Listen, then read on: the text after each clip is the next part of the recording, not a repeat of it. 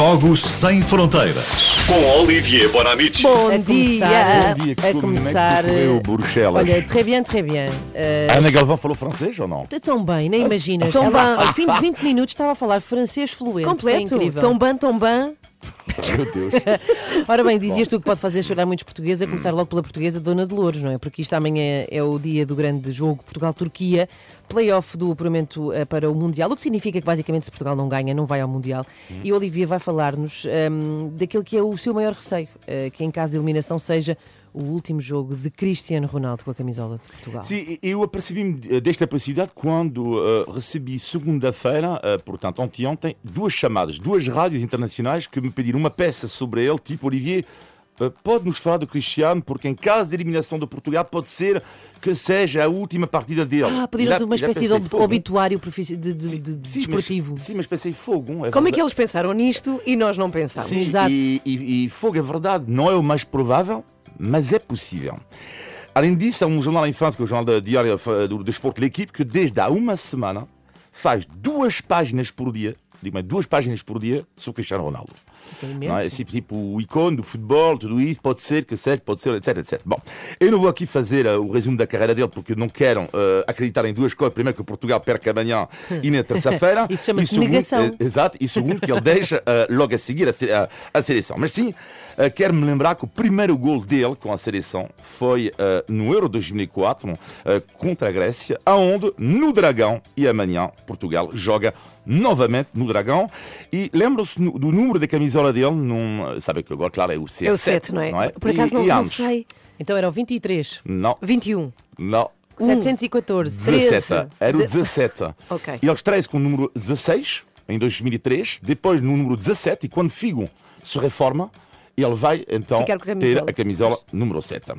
Mas eh, lembro muito bem, até na sua estreia, eh, que não foi de início fácil com o Scolari, que dizia, numa conferência de imprensa, se ele se acha o melhor jogador do mundo, vai ser difícil trabalhar comigo, mas afinal depois Scolari rendeu-se ao talento do Ronaldo. Voltando ao meu medo. Então questionei os meus colegas de desporto da Renascença. Em caso de derrota amanhã, acham que ele pode mesmo deixar a seleção? E olharam por mim da mesma forma que eu ouvi os meus colegas da Rádio Internacional. Tipo, fogo, nós não tínhamos pensado nisso. Ah, mas, Olivier, não te preocupes. Foi isso que eles me responderam. Cristiano, está demasiado viciado no futebol. Tipo, é um diama- diamante eterno. Um diamante que banaliza a excelência. A excelência que atingiu com a seleção num jogo em particular. Suécia-Portugal, playoff do apuramento do Mundial 2014. Neste jogo, frente a frente, Zlatan Ibrahimovic, Cristiano Ronaldo. E liguei ao Carlos Dias eh, para o- às três da manhã. Jornalista da casa, Carlos, que estava neste dia a comentar em direto o jogo para a Renascença. E o Carlos não se esquece das emoções que sentiu neste dia.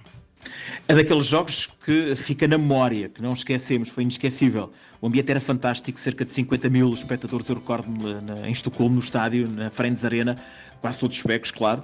Havia um ambiente muito bom, absorvente, havia aquela luta entre o Zlatan Ibrahimovic e o Cristiano Ronaldo, mas o Cristiano arrasou. Marcou três golos fantásticos, Portugal jogou bem, garantiu a qualificação e, e, obviamente que os suecos não estavam satisfeitos. Eu recordo-me, eu tinha ao meu lado durante o jogo dois jornalistas suecos que lá foram aguentando, eh, diria, perante os golos do Cristiano, mas no terceiro golo, claro que eu relatei ainda com mais emoção, eles olharam para mim, disseram qualquer coisa, gritaram, certo que me estavam a ofender, mas eh, paciência, ainda me deram mais força para gritar, e assim que eu acabei de gritar o golo, eles armaram as coisas, fecharam o computador e foram embora. Eh, Paciência.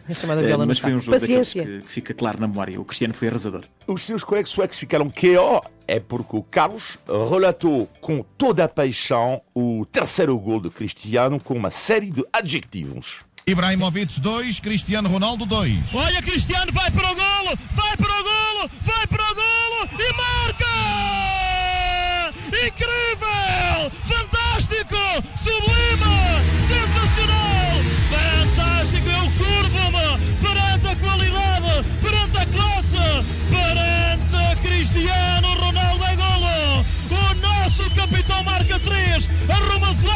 E arruma também, arruma também Messi! Coitado é do golo! Messi.